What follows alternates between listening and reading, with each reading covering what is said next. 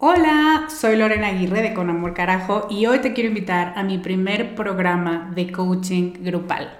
Se llama Camino a la Mujer Soberana y es una metodología que no habías probado porque no había ofrecido nunca un programa así y estoy muy emocionada. Es un coaching en grupo donde en ocho sesiones vamos a trabajar con la niña buena interna. Vamos a trabajar un bloqueo por sesión que estás cargando que no te permite construir una vida plena porque se activan respuestas de tu niña buena interna. Y te voy a dar una práctica para ejercitar una habilidad que contrarreste este bloqueo y, muy importante, vas a tener el input, las vivencias y las mejores prácticas de tus pares, de otras que están igual de interesadas que tú en trabajar con esta niña y con esta soberana y de quienes te vas a enriquecer mucho. Entre las habilidades con las que vamos a trabajar está el merecimiento, usar tu deseo como brújula, aprender a recibir, la autorregulación emocional y cuatro habilidades más. Este es un grupo reducido, tenemos 15 sillas y una de ellas puede ser para ti. Te invito a que vayas a descubremasdeti.com diagonal camino para revisar las ocho habilidades completas la metodología mayormente explicada, los planes de pago y para que veas dónde nos puedes encontrar si tienes preguntas. Te esperamos allá para recorrer este camino juntas. I'm Sandra, and I'm just the professional your small business was looking for. But you didn't hire me because you didn't use LinkedIn jobs. LinkedIn has professionals you can't find anywhere else, including those who aren't actively looking for a new job but might be open to the perfect role, like me. In a given month, over 70% of LinkedIn users don't visit other leading job sites. So if you're not looking on LinkedIn, you'll miss out on great candidates like Sandra. Start hiring professionals like a professional. Post your free job on linkedin.com/people today. Con amor, carajo. Capítulo 39.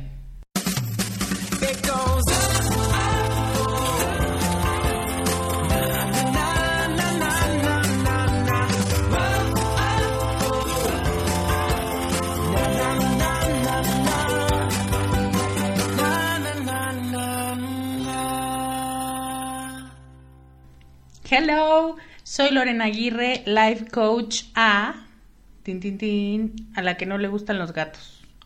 Ay, no sé, lo siento si tú eres una super cat lover. A mí la verdad es que me parecen malos. me parecen, no sé, mustios, ¿sabes? O sea, como agresivos, pero parece que no rompen un plato y no, yo prefiero mil veces a los perros, que son medio tetos y me encanta porque sabes lo que puedes esperar de un perro, pero de un gato no estoy tan segura. Bienvenida al capítulo 39 de Con Amor Carajo. Estoy muy muy contenta de estar contigo una semana más.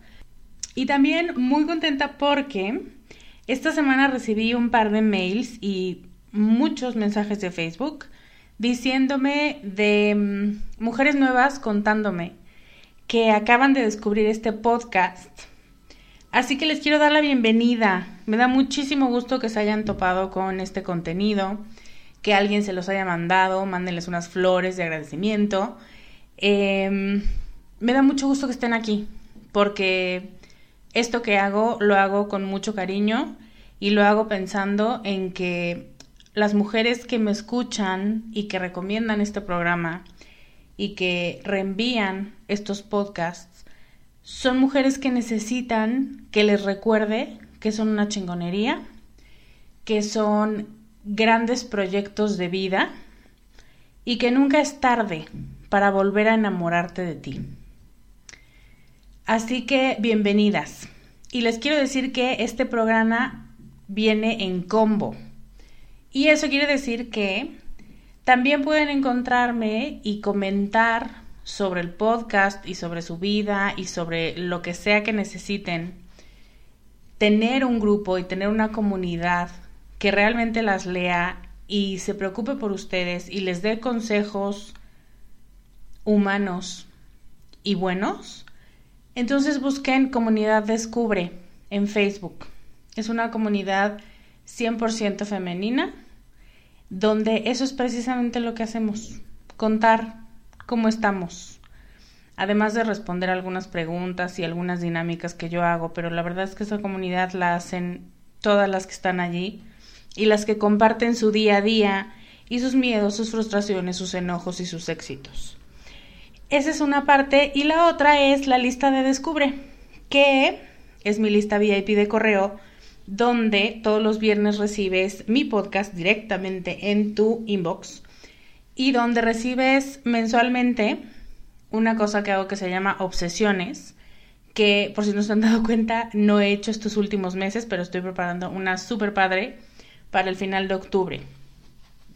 Y junto con eso recibes regalos y recibes sorpresas que solamente si tengo tu correo te puedo mandar, ¿no? Entonces, si quieren entrar a la lista, es el link es descubremasdeti.com diagonal lista. Y eso es, son las tres partes, digamos, de este podcast. Este programa em, está muy relacionado con la época, ¿no? A ver si estás de acuerdo.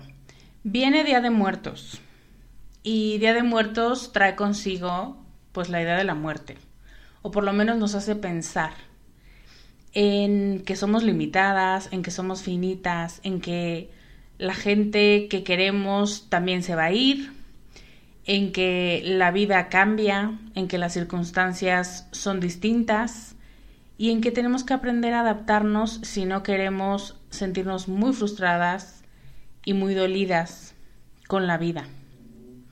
Así que los últimos dos programas de octubre quiero hablar de todo lo relacionado con pérdidas y con dolor, pero ya sabes, y las que no saben les digo, eh, mi manera de abordar los temas es una manera muy positiva, que no raya en el mundo de la fantasía, pero que sí es muy positiva, que es muy cierta y que por eso es que este programa tiene tanto éxito.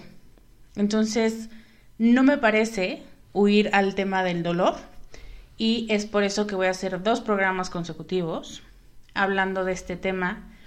Y creo que este es el programa ideal, esta primera parte, para quien todavía no puede soltar algo y puede ser la muerte de alguien querido, em, la disolución de un vínculo matrimonial, de noviazgo, eh, con una hermana, con un hijo, con lo que tú decidas. Eh, la pérdida de la salud, la pérdida de una relación, de alguien que te apoyaba y ahora ya no. Tú, si yo te digo qué es lo que todavía no superas y si te viene algo a la mente, este programa es para ti. Porque en esta primera parte vamos a hablar del dolor vamos a hablar de para qué sirve y por qué es importante valorarlo y no darle la vuelta y darle la vuelta y huirle todo el tiempo.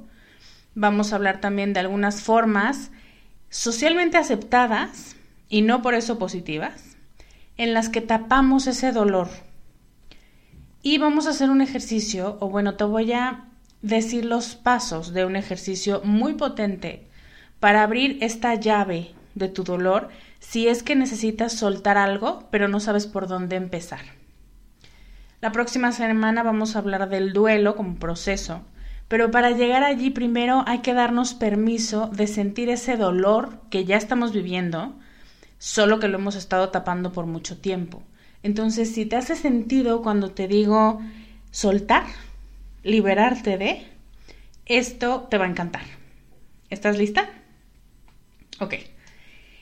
Resulta que Grey's Anatomy, que ya va en la temporada 12 y que amo con locura, em, en su temporada 3 hay una niña que dice que tiene superpoderes y te estoy dejando el link al video donde aparece esta chiquita.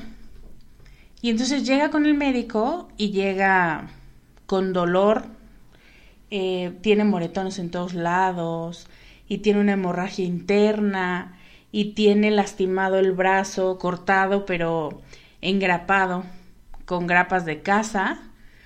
Y entonces Alex, que es un médico que después se vuelve pediatra, spoiler, em, le dice, llama a, a servicios infantiles porque piensa que están abusando de la niña, que están siendo violentos con ella.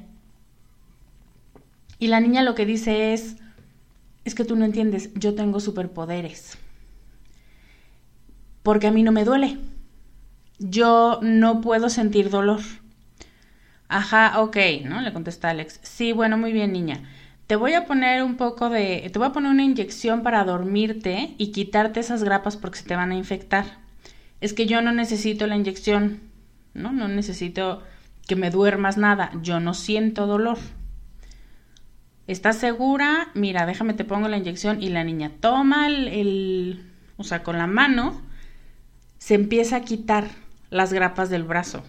Pero te estoy hablando de una herida reciente, de una herida pues muy dolorosa para las personas normales. Y es muy interesante todo el capítulo, temporada 3, capítulo 3, porque hay una condición médica donde realmente hay personas que físicamente, neurológicamente, no pueden sentir dolor. Entonces no hay nada que les avise que algo malo está pasando. Esta chiquita tiene una hemorragia interna y nadie se entera. La verdad es que no me acuerdo en qué acaba el capítulo. Me acuerdo que desde la primera vez que lo vi y ahorita que lo volví a buscar, me llamó muchísimo la atención porque ahí es donde me puse a pensar en la importancia que tiene el dolor para nosotros y cómo es una circunstancia adaptativa y evolutiva. Y entender que el dolor es una manera en la que el cuerpo nos comunica que algo no está bien, es lo que nos va a ayudar a vivir una vida más plena, a estar más en contacto con ese cuerpo y con esa mente y a entender que muchas veces para evitar ese dolor, o más bien para sanar ese dolor, vamos a tener que hacer cosas que al principio no nos gustan, que al principio nos van a doler más, como cuando limpias una herida. O sea, nadie quiere ponerse alcohol en una herida que se acaba de hacer, pero sabes que si no te lo pones, se te va a infectar. Entonces, muchas veces queremos evadir el dolor pero olvidamos que tiene una razón de ser y que está aquí para avisarnos algo, para llamar nuestra atención, para decirnos, si no te molesto, no te vas a dar cuenta, así que sorry, pero te voy a molestar. Y a ver si me sigues. Eh, vivimos ahorita una corriente donde queremos ser más conscientes de nosotras, donde meditamos, donde respiramos y hacemos mindfulness pero vivir el presente, mujer, también significa vivir plenamente las experiencias negativas, las experiencias dolorosas, y abrazarlas y aprender algo de ellas. ¿Dónde está tu mindfulness si cuando algo fuerte viene de frente, te echas a correr para el otro lado? Normalmente lo que pasa es que te va a seguir persiguiendo hasta que decidas voltear y encararlo. Entonces mi recomendación es flojita y cooperando, mi reina, porque tienes que aprender cosas de las vivencias más dolorosas, más atroces, más molestas. Y mm, Víctor Frank es un ejemplo de cómo a pesar del dolor las cosas, cuando les das un sentido, cuando entiendes o haces un esfuerzo por entender lo que está pasando, puede ser una gran arma de autoconocimiento y ya no solo para ti, sino que ayude a más personas a conocerse también y a brincar esos muros de dolor. Si no estás familiarizada con el trabajo de Víctor Frank, compra el libro o busca el libro El hombre en busca de sentido. El doctor Frankl es un psicólogo humanista que fue prisionero en campos de concentración en la Segunda Guerra Mundial. Y él vio morir a toda su gente y se dio cuenta de todas las atrocidades de las que el ser humano puede llegar a ser capaz. Y él sabía, o él se prometió, que si salía de ese campo de concentración, iba a escribir un libro, iba a buscar la manera en la que esas personas que estaban ahí desperdiciando su vida por voluntad de terceros recuperaran las ganas de vivir. Y así surge la logoterapia, que también es una corriente que se hizo muy famosa desde hace unos 10 años o 15. Y lo que dice la logoterapia es repetir este punto importante de Víctor Frankl, el que tiene un porqué para vivir puede soportar cualquier cómo. Y yo te digo, si tú encuentras un porqué en el dolor, y no como ¿por qué a mí? sino a ver ¿por qué? O sea, ¿para qué está pasando esto? ¿Qué es lo que tengo que aprender? ¿Cuál es la lección? Tengo varias alumnas que entre risa y entre broma y no se quejan y es como, es que parece que me escojo a los mismos tipos. Uno tras otro tienen el mismo defecto, digamos, entre comillas. Y es que si tú no lo aprendes a la primera, la vida te lo manda y te lo manda y te dice, todavía no has pulido esta habilidad, todavía no entiendes que tú eres más que esto, que tú necesitas aprender a lidiar con personas como esta. Y es una autoconciencia muy bonita que solamente surge cuando tú ves de frente a ese dolor. No se trata de no sentir nada. Existen personas, y pienso en los monjes tibetanos, por ejemplo, que dedican toda su vida a establecer un entorno tan favorable para que se logre eso, que realmente pueden estar, pueden no inmutarse frente a la realidad, pero porque han creado una realidad que favorece estar en paz. Tú y yo vivimos en el mundo y el mundo es caótico. Entonces, cuando queremos que nada nos altere y cuando queremos que las cosas se nos resbalen y nos fluyan y no, sintamos las pérdidas ni sintamos el dolor, empezamos a sentirnos cada vez más desubicadas en la realidad. Porque porque el dolor se siente y el dolor viene y habla y toca y toca después más fuerte hasta que le pones atención. Entonces, no se trata de no sentir nada, tampoco se trata de vivir en el país de las maravillas y decir que todo lo que pasa es por algo, que todo está muy bonito, que algo encontrarás, que no pasa nada. O sea, estas frases que suenan bien, porque aceptemos que suenan bien y que incluso la gente te dice, no hombre, qué bárbara, qué fortaleza, no, qué entereza, qué buena actitud, qué positividad. Y al principio cuando las dices, se sienten bien. Pero cuando estás en uno de los peores momentos de dolor, esas frases no sirven para nada. Y tampoco se trata de cerrarte al mundo por miedo a que te lastimen y de volverte autosuficiente por miedo, no porque te quieras sentir fuerte y te quieras sentir independiente, no, sino porque piensas que tener gente alrededor o tener compromisos cerca o tener una meta fuerte y alta te va a quitar la paz y entonces, pues prefieres aislarte, o cerrarte, o no volverte a enamorar, o no volver a dar esa, esa cantidad de cariño. Y es una solución, no te voy a decir que no, pero tampoco nos hace sentir cómodas a la larga. Lo que sí es mucho más positivo y que nos ayuda a adaptarnos mejor al dolor, a la vida y a lo caótico que es todo lo que nos rodea, es entender que el dolor es parte de la vida. Y eso es algo con lo que tenemos que aprender a vivir. No podemos huir de las cosas que nos desagradan.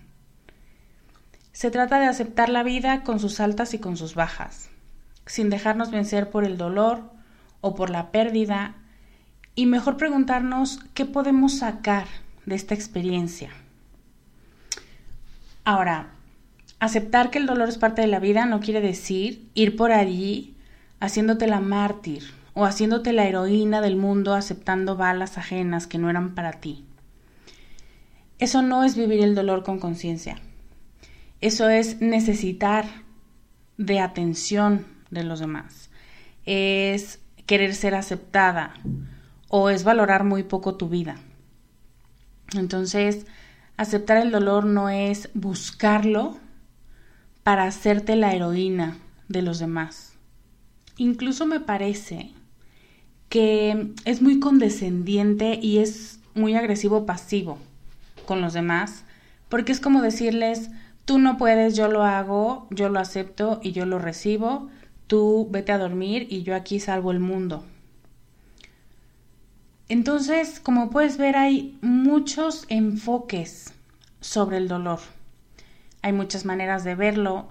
Hay gente incluso a la que le enseñan que no puede mostrar su dolor porque eso quiere decir ser débil. Y si eres débil te van a comer. Hay gente a la que le enseñan que si muestras debilidad o si muestras que eres una damisela en peligro, va a llegar alguien a rescatarte, tú no vas a tener que hacer nada y entonces las cosas se te van a dar fácil. Porque cada cabeza es un mundo y porque cada experiencia personal con el dolor moldea la mentalidad y la reacción emocional de las personas. Así que no importa quién te haya tocado, quién te haya educado, ni las ideas que te hayan enseñado sobre el dolor, este es el momento. Y si estás escuchando este podcast, hoy es un buen día para volver a cuestionar qué opinas sobre el dolor y qué tanto lo dejas meterse a tu vida y qué tanto le temes y qué tanto repeles y te da un poco de asquito y qué tanto quieres tapar con un velo de positividad falsa, una realidad dolorosa. Para poder verlo más claramente, quiero darte cinco um, maneras que son socialmente aceptadas para silenciar el dolor. Son cinco ejemplos que, aunque no son los únicos, sí son en su mayoría los que yo veo en mis alumnas o en las familias de mis alumnas a la hora de trabajar con el dolor. Cool fact a crocodile can't stick out its tongue. Also, you can get health insurance for a month or just under a year in some states. United Healthcare short term insurance plans, underwritten by Golden Rule Insurance Company, offer flexible, budget friendly coverage for you. Learn more at uh1.com. El primero es la medicina. O sea, no soy una hippie que esté en contra de la medicina occidental, no. Lo que digo es que incluso hay medicamentos que su promesa de marca es te quito el dolor de cabeza en dos minutos. Y si no, no está funcionando mi producto. Y así cortamos la comunicación con nuestro cuerpo.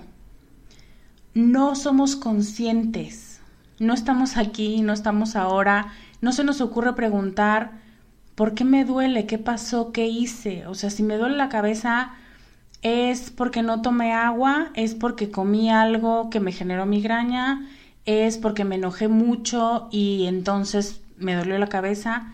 ¿Qué es? No hay conciencia. Lo único que hay es una respuesta súper efectiva que en dos minutos te va a quitar el dolor. Y entonces ese dolor que venía a comunicarte que algo no estaba bien, ya no te comunicó nada. Ya no te hiciste dueña de la situación, sino que pusiste a un medicamento a responder por ti. Y ni siquiera a responder, a eliminar, a correr. Lo mandaste a correr al dolor. ¿Ok? Esa es una cosa o un elemento socialmente aceptado. Cuando tú le dices a alguien me duele algo, ya tiene la pastilla en la mano. Y de verdad, repito, no estoy en contra de las pastillas, yo las tomo, o sea, me parece una maravilla de la farmacéutica.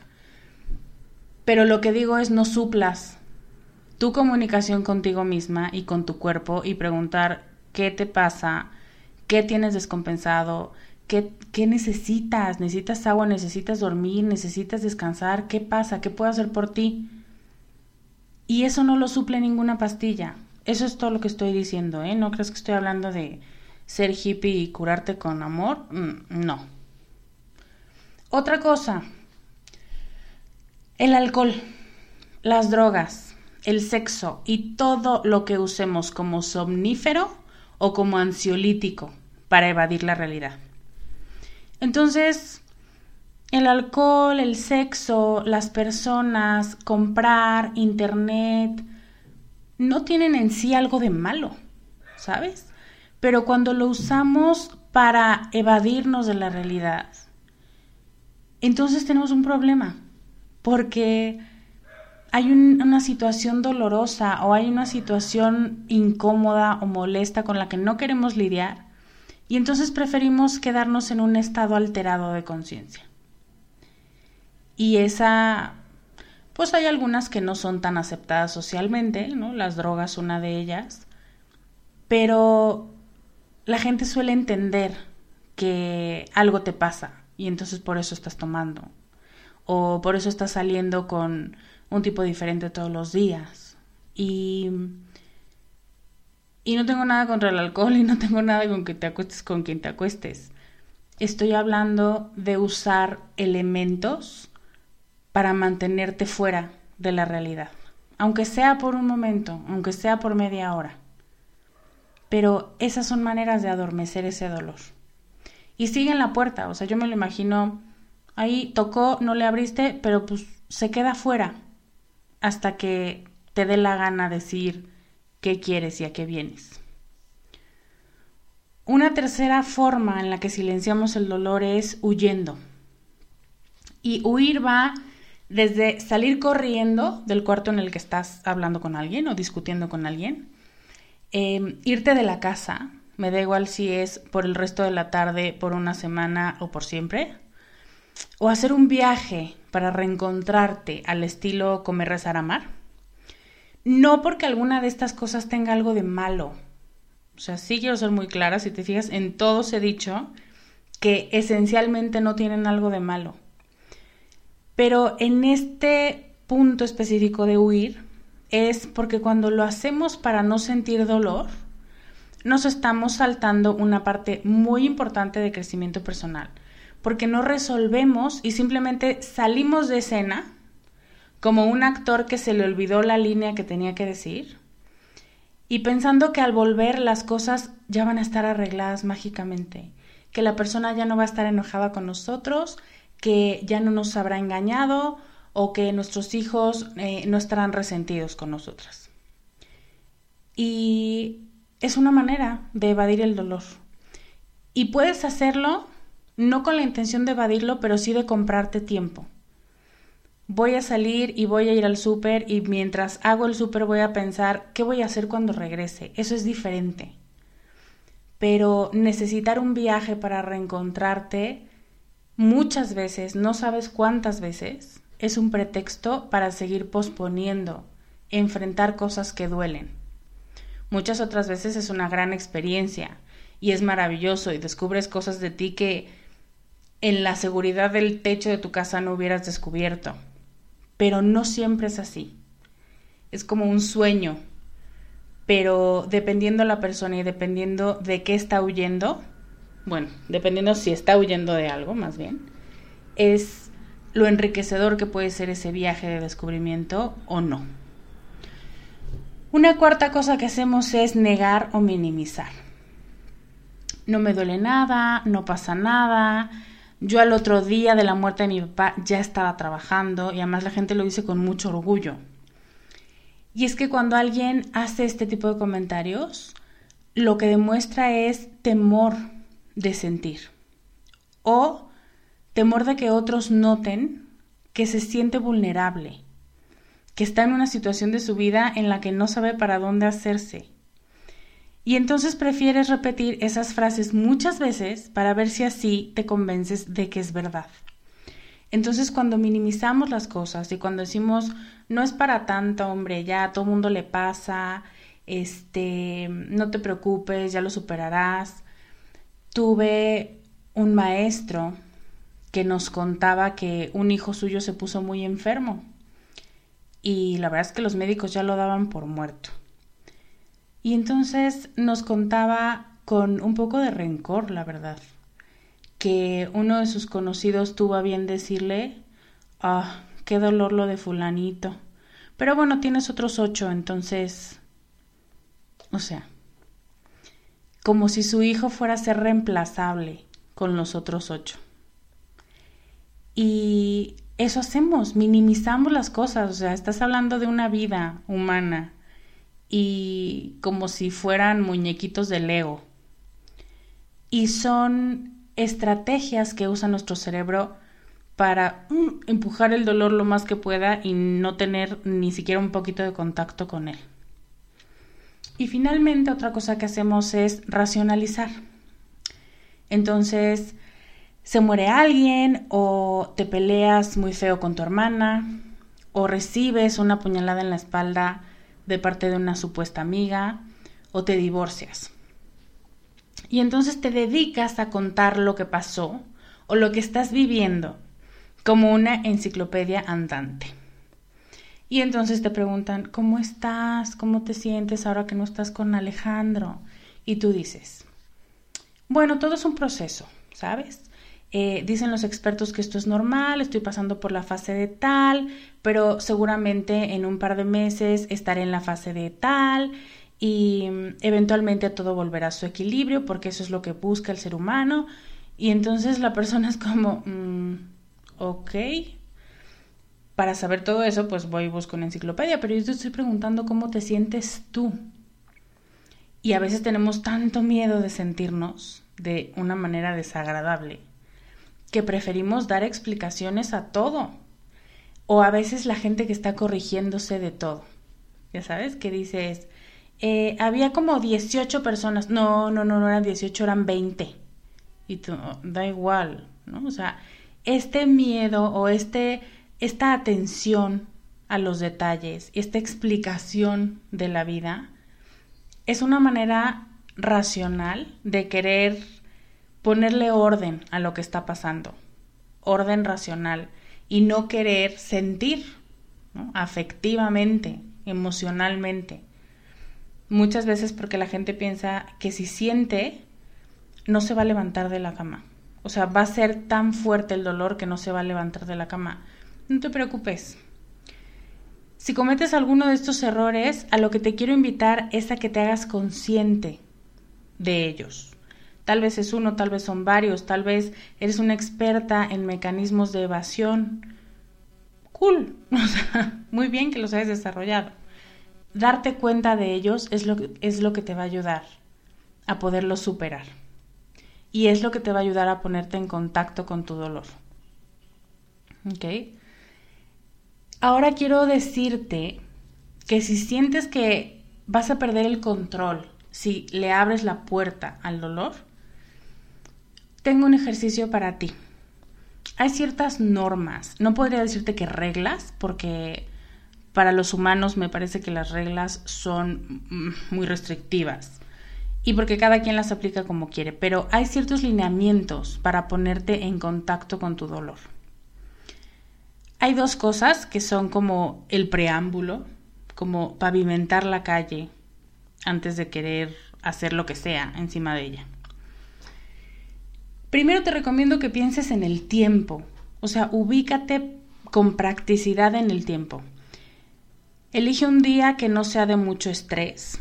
Estamos hablando de contactar con tu dolor, ¿no? Si decides, ok, hoy voy a abrirle la puerta al dolor, elige, o sea, usa tu racionalización para pensar el día, el momento y las personas que te pueden acompañar. Entonces, escoge un día que no sea de mucho estrés, o con muchos pendientes, o que tengas una conversación difícil en puerta, porque eso entorpece tu proceso. Elige un día en el que sepas que cuentas con un par de horas para estar contigo, para dejarte sentir, para poder desconectar el teléfono y que no pase nada.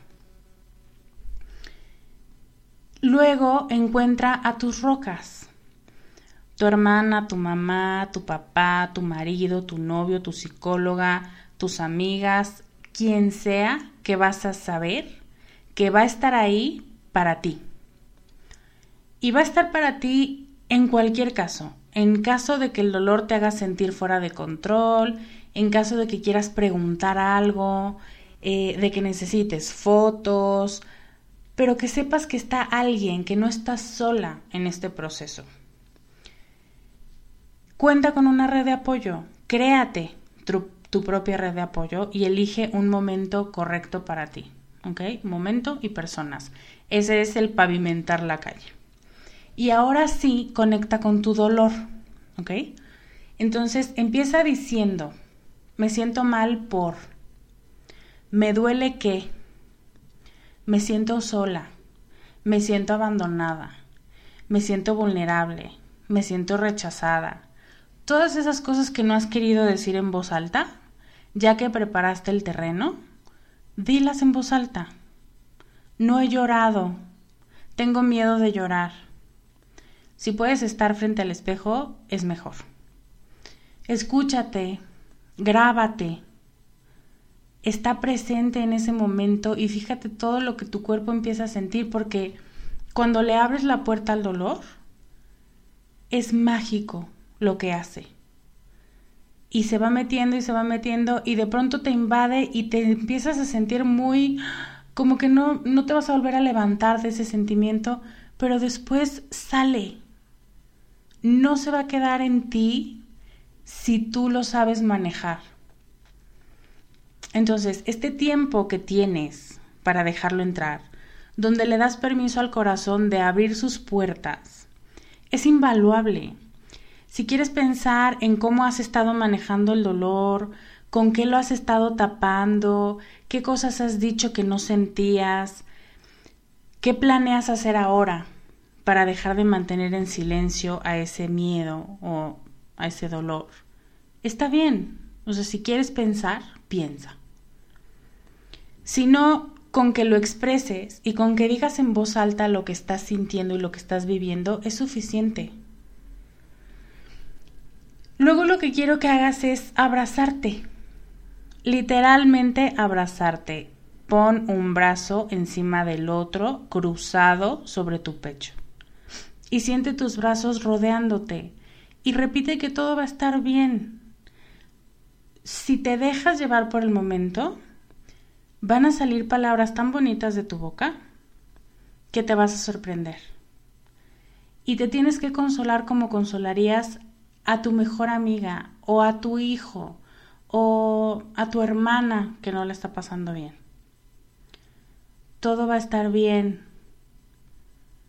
Has sido muy fuerte. Te admiro mucho. Has pasado por mucho lo que tengas que decir y lo que tengas que reconocerle a esa persona que estás abrazando, que eres tú misma. Di hablarte en voz alta y consolarte es un regalo que te tienes que hacer. No solamente abrir la puerta, sino decir, aquí está el dolor, pero no viene a lastimarte. Tú eres fuerte, tú has hecho cosas, sí ha dolido, pero no va a ser peor Si cuentas con alguien que te pueda abrazar también y con quien tengas confianza para abrirte, hazlo. Alguien que no te importe que te vea llorar, moquear, eh, decir cosas que a lo mejor en una circunstancia normal te podría dar pena. Si tienes la bendición de contar con alguien así, invítalo. No tiene que ser en el mismo momento. Tal vez después de que termines el ejercicio te vas por un café con tu amiga o te vas, no sé, a caminar con tu pareja. Pero si puedes o si quieres o si sientes que te hace falta completar tu abrazo con el de alguien más, no, no lo limites. Me parece una buena idea. Y finalmente, ya que dejaste entrar el dolor y ya que te abrazaste y te tranquilizaste a ti misma, escríbete una carta con todo lo que acabas de sentir. Un testimonio, diría más bien. Escribe de qué acabas de darte cuenta, escribe las frases que dijiste que más te impactaron. O escríbele una carta al dolor diciéndole qué piensas hacer con él en el futuro. Agradeciéndole lo que te dejó ver, lo que te dejó entender de ti, las puertas que abrió, em, que gracias a él pudiste darte ese abrazo que tanto te merecías desde hace mucho tiempo y no habías querido darte. Es muy importante que escribas, porque escribir te ordena, porque escribir deja una constancia de lo que acabas de hacer. Y cuando te vuelvas a sentir mal, puedes volver a hacer el ejercicio y puedes regresar a tus notas y decir, sí sirve que yo haga esto.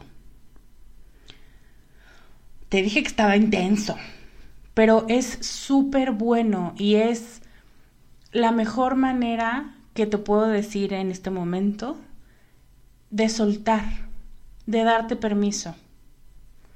Espero que este ejercicio te sirva para liberarte, para darte permiso y sobre todo para sentirte en control de la situación, para no tenerle miedo al dolor, porque el dolor, como dijimos, es parte de la vida, y para que ya no quieras mantenerlo oculto en un cajón, porque es como te digo, estar en el cajón, pero va a estar tocándote hasta que le hagas caso. Me gustaría, me encantaría que me contaras en los comentarios, que puede ser, como siempre, en Facebook, en Comunidad Descubre o en descubremasdeti.com diagonal podcast 39 me encantaría que me contaras en los comentarios qué es eso que te duele, qué es eso que necesitas soltar y qué te llevas de esta conversación. Me va, de verdad, me interesa mucho saber qué es lo que pasó en ti al escuchar este podcast. Que estuvo intenso, ¿no? Pero espero que te haya gustado, a mí me encantó y creo que los temas que duelen también se tienen que tratar con el mismo profesionalismo y con el mismo amor con el que tratamos todos los demás. Porque la vida no solamente es alegría y amor y positividad. Antes de despedirme te quiero recordar que si no formas parte de Comunidad Descubre, vayas a Facebook y busques Comunidad Descubre y pidas solicitud y yo te aceptaré con mucho cariño. Y si no eres parte de mi lista, ve a descubremasdeti.com diagonal lista y suscríbete para recibir todas las maravillas que voy a empezar a mandarte muy pronto. ¿Ok?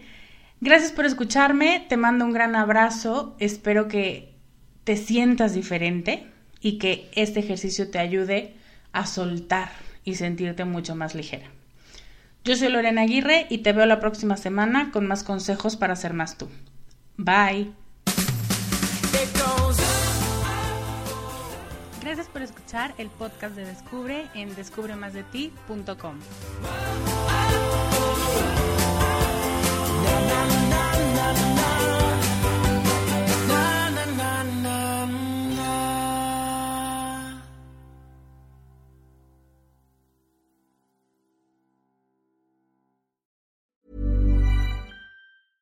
Mom deserves the best, and there's no better place to shop for Mother's Day than Whole Foods Market. They're your destination for unbeatable savings, from premium gifts to show-stopping flowers and irresistible desserts. Start by saving 33% with Prime on all body care and candles. Then get a 15-stem bunch of tulips for just $9.99 each with Prime. Round out Mom's menu with festive rosé, irresistible berry chantilly cake, and more special treats. Come celebrate Mother's Day at Whole Foods Market.